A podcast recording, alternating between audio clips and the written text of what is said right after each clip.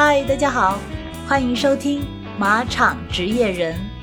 Hello，大家好，欢迎收听《马场职业人》。神咁早要起身咯，快快去练马，交足功课咪羡慕骑士成功之精。其实要上个学堂，添本领，你要勤奋兼努力。有学问先可以扎职世界舞台多挑战这赛场任你驰骋 to strive is to shine to strive is to shine to shine is to shine to shine is to shine is to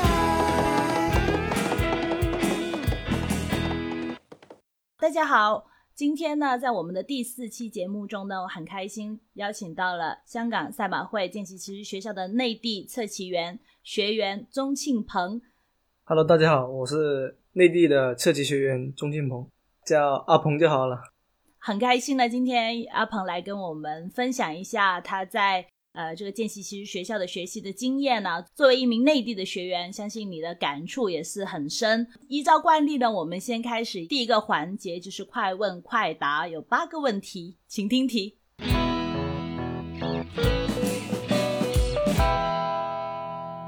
第一个问题呢，就是谁是你的赛马引路人？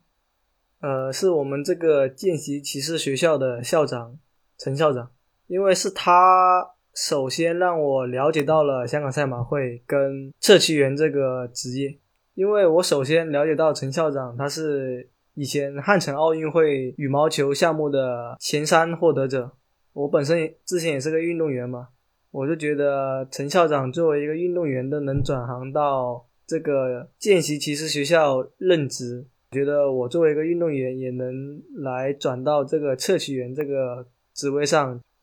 好，那第二个问题啊，你还记不记得你在面试过程中被考官或被面试官问到的印象最深刻的一个问题是什么？嗯，就是面试官会问你有会不会养小动物，可能这个职业是跟马儿跟动物每天息息相关的，问你有没有养小动物，看你平时对动物的接触多不多吧。阿鹏啊，我知道你在之前呢，已经有机会去过香港。那如果有你的内地见习骑士的同学第一次去香港，你最推荐的景点是什么呢？对于我个人来说，当然是现在是更推荐沙田马场，因为现场的比赛气氛肯定比视频中更加热闹。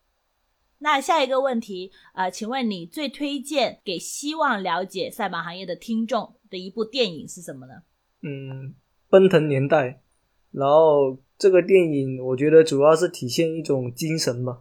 我觉得对于马来说，有幸运，也有不放弃的精神，因为他很多次都濒临死亡，但是他都能绝境逢生。好，下一个问题，我知道呢，你很喜欢车啊，是一个车迷。那我想问，你现在最想拥有的一辆车，你的 dream car 是什么？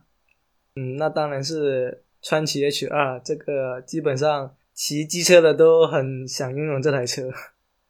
好，那下一个问题，呃，你是一个 cat person or dog person？你喜欢猫还是狗？呃，我个人比较喜欢狗。早上的第一杯饮品是什么？嗯，咖啡。嗯，跟我一样。最后一个问题，想问阿鹏，你最喜欢的一首粤语歌是什么？最佳损友。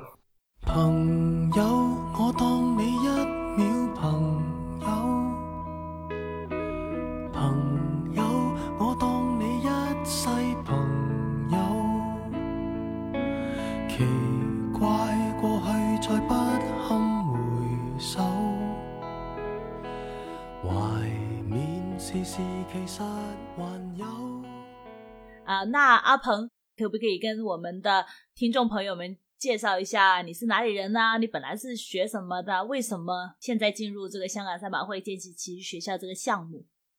嗯，我是清远人，以前是在体校练田径短跑的。当时在高中有幸了解到香港赛马会来我们学校进行宣讲，然后呢，被我的教练。推荐去参加这个宣讲会，然后了解到了香港赛马会跟测骑员这个职业。我高三的时候就报考，在一八年底进行了很多轮的面试、体能测试，然后包括去沙田马场进行面试，然后一九年三月份进入到的香港赛马会。中间一九年个因为一些个人原因，我在十月份。又退出了香港赛马会，去广东体育职业技术学院读书。大三实习阶段，突发奇想，那我是不是又有一次机会重新报考，通过实习期再进入香港赛马会？在其实学校里面的工作生活，还有整个工作节奏、生活的状态，跟你以前在大学有有没有什么不一样呢？嗯，当然很大不一样，在这边要早起。呃，每天规律的体能训练，每天规律的生活，在大学里面，你基本可以随心所欲，就是你可以睡懒觉，或者每天很晚吃宵夜。嗯，对，听起来现在生活有规律很多哈。呃，你自己是怎么想的？为什么你对这个项目、对这个工作特别感兴趣？因为我个人觉得这个工作还是更贴近于运动员的生活吧。当然，他没有说职业运动员那么强的那种训练氛围感，就是像封闭训练、周期比赛、周期训练。在测区员这个工作中，又有点运动队的类似的感觉。它能让你保持每天好的训练，然后它的氛围也是不断学习向上的氛围，不会给人一种自我堕落的环境。这个环境鞭策你进步。就是说，这个学校呢，虽然叫学校。跟我们本质意义上的大学又完全不一样。你可以学习，但是同时你也也是一份工作，你也领工资。你觉得作为一个公司来说的话，这个香港赛马会见习期学校是一个怎么样的公司，怎么样的平台？嗯，平台毋庸置疑，在这个行业里是属于领先的那种翘楚的平台吧，跟国际接轨的。当然，因为国内在这个行业不是普及的很遍地，所以说大家不是很了解。然后这个公司呢，个人觉得他对人才的投入非常巨大。像我们测取员，我们平时学习的课程，他会请不同的课程老师来给我们任教。他也请了很多优秀的教练，像全运会冠军，包括很多外籍教练，在行业内很有实力的教练来给我们任教。所以说，我们从生活上、理论上，还有专业训练上，都是有很多实力很强的教练老师给我们负责。从马匹的角度讲，像我们平时训练的马匹，都是以前竞赛的马匹退役出来给我们进行训练，来指导我们学习。身价来说，基本都是比较高的，从几十万、几百万的身价都有。嗯，大家可能会很好奇这个待遇怎么样啊？工资啊，吃住啊是怎么样安排的？我觉得公司的待遇对于刚出社会的就职者来说是一个非常好的待遇，特别在广州这个地方一线城市，它五险一金给你买齐，包吃包住，它的工资也是税前也有五千以上，有年终奖吗？有的，有的，根据个人表现而定。在学的过程中，他就已经给你发工资了。其实是因为一开始你也不懂骑马，对赛马其实没有什么了解，所以他也给了你这个学习的过程。这个学习过程也是有工资领的。那你刚才也讲到你自己本身是运动员出身啊，你身边的这些其他的学员是不是都是运动员出身的呢？有没有不是运动员出身？嗯，也有，有部分都不是运动员出身，或者没有任何体育背景的都有。啊，那现在你那些同班同学，非体育背景出身的，非运动员出身的，他们经过一段时间的训练之后，能不能达到跟你们差不多的水平呢？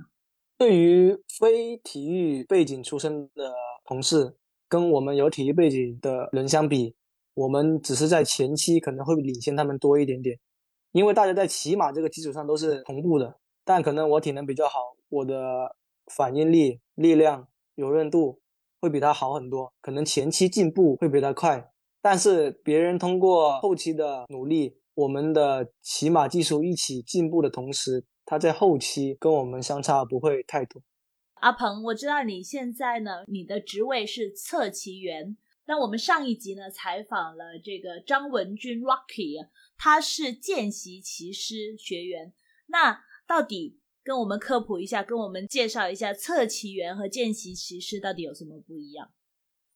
嗯，从本质上来说，侧骑员跟见习骑师不一样了，就是他们是可以侧骑马匹进行初赛比赛的，但我们幕后都要进行晨操的训练，这个是大家相同的。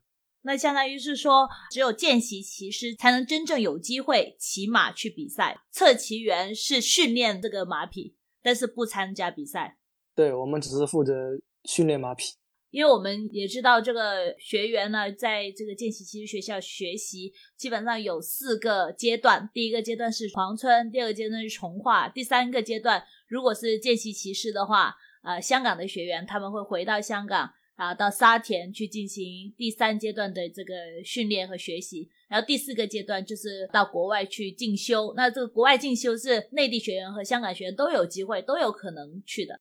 你现在呢是在这个流程里面，这个培训的流程里面的第二站。你现在是在广州从化赛马场，能不能跟我们介绍一下你现在的具体的学习和工作的内容是怎么样？比如说你一天是怎么样安排的？就每天早上正常的晨操时间起床，就我们是四点钟之前到马房，然后根据教练的安排操练不同的马匹。一开始就是从简单到困难，你慢慢进步。等你进步到一定阶段，你就会去骑比较难的马。然后你骑完比较难的马呢，你就会进行快跳的训练，跑大跑道，跑大跑道跑好了之后呢，你就能根据教练的安排去跑草地。每一个跑道的对能力的要求都会比较高，然后这是平时的操练训练。对，那你刚刚说晨操是从早上是凌晨四点，一般你们结束的时候是几点钟结束呢？晨操一般七点多就结束啊，三个小时，然后接下来怎么安排？可以睡回笼觉吗？啊，当然当然不能，要先把马儿的后勤工作做好。那你晨操完回来就要帮马先洗澡。因为它出了汗嘛，你要把它身上的污渍洗干净。之后呢，要把马儿的早餐负责好，把草给它喂了，把它的饲料也给它喂了。把马房全部工作做完之后，我们有个专门的木马房、电马房。我们的教练会根据我们早上晨操的视频，根据每个人的犯的错误来进行一个讲解，然后呢，会在电马上给我们做示范。然后我们也会在电马上进行操练，把这一切工作弄好之后呢，就可以进行去吃早餐。吃完早餐可以睡觉了吧？睡个回笼觉。呃，可以，吃完早餐就回宿舍睡觉。呃，一点钟吃中午中午饭。下午的工作是什么？嗯，下午的工作其实很轻松的，就是回马房把马儿梳理一下，以免它因为毛发的脏乱引起一些皮肤病嘛。然后把下午的草啊、料啊、青草啊给它喂了。但我们四点钟结束之后，还有个体能训练，会有专门的体能教练带我们进行不同的体能操练，保持自身的良好的训练状态。体能训练之后，大概五点半左右，我们就能去饭堂吃晚饭了。呃，吃完晚饭之后的时间是自由的，可以自己支配。我们每天晚上九点钟之前就要熄灯睡觉。那在这一天中，你现在最 enjoy 最喜欢的是哪一个时间段？当然是晨操阶段了，因为在侧骑马匹的时候，仿佛很多压力啊，包括很多乱七八糟的想法都不会在心里去想，就很享受那个过程。你侧骑马匹跟马去沟通的一个过程，即便是要三点多钟、四点钟就要到马房。你也觉得这个早上的时间是最让你轻松、最享受的时间。对对，去到马房就知道该干什么，该怎么样去负责马，去进行操练，已经习惯了。嗯，你们是有休息的吗？一个星期休息几天呢？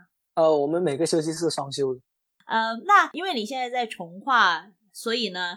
更多的是侧骑啊和马匹的一些训练比较多啊。那还会不会有其他学科的课程呢？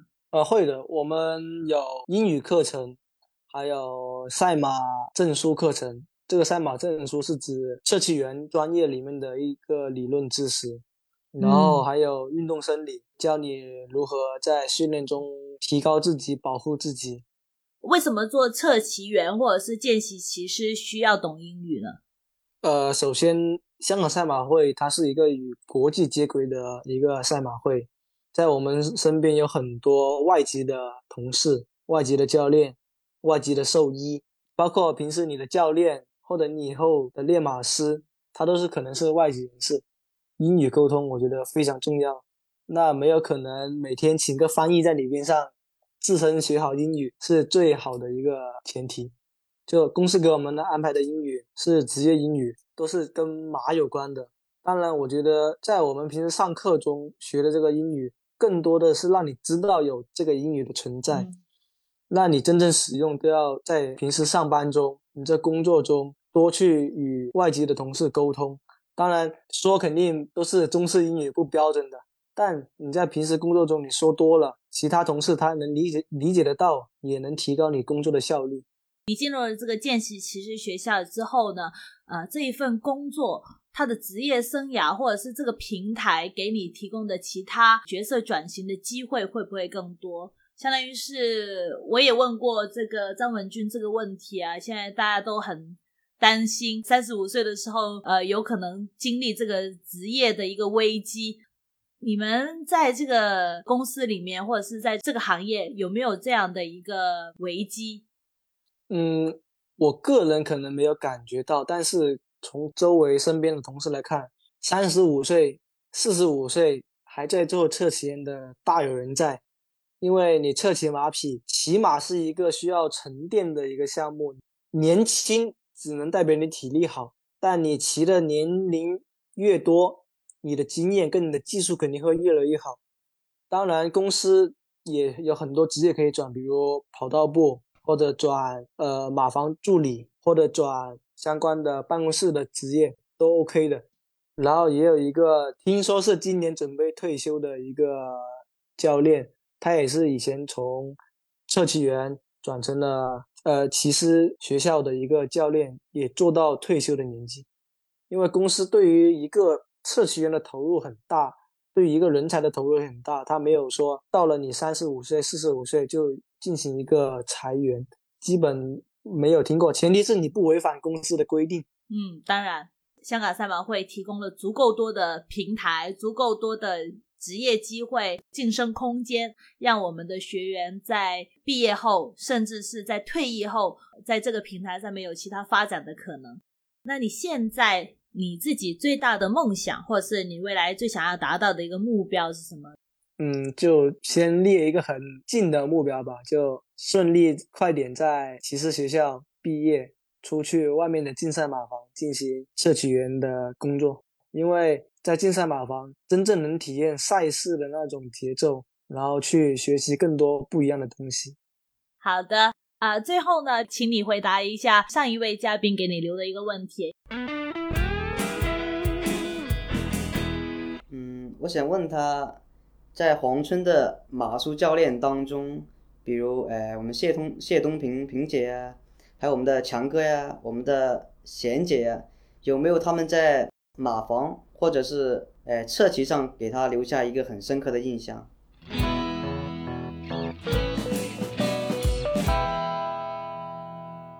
在初期我进行训练的时候，在骑马过程中，我那个腿夹的不是很稳。然后呢，我可能一开始就只光会用蛮力，但萍姐很简单的举了个例子，假如我的腿在中间，她就来压我的腿，一松一紧，一松一紧，让我理解到怎么样跟着马的节奏去进行控制大腿的稳定性，这个腿的稳定性给我很大的帮助。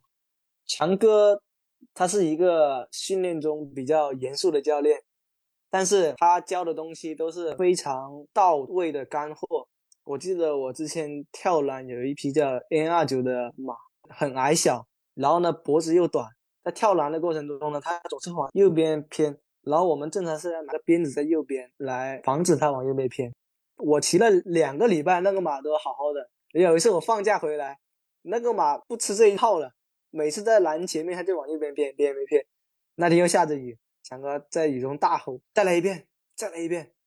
经过那一个轮回的跳之后，强哥就跟我说：“你在蓝前面，你那个缰绳不要那么死，不要他往那边偏，你就拉死他，一定要有来有回。你既然拉了他，你就要给回他，让他有个明确往前面前进的信号。不然就像跟马抢东西一样，你抢了我东西又不给回我，那我就跟你乱来。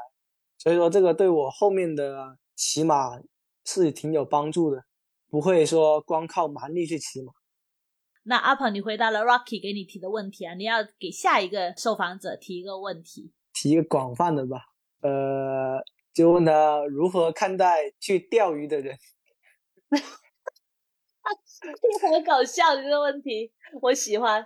讲一下背景，为什么你想要问这个问题？因为我本身也是一个钓鱼的热爱者。我昨天刚钓完回来，但是我女朋友总是说你一放假就跑去钓鱼，一放假跑去钓鱼，我女朋友不是很赞成。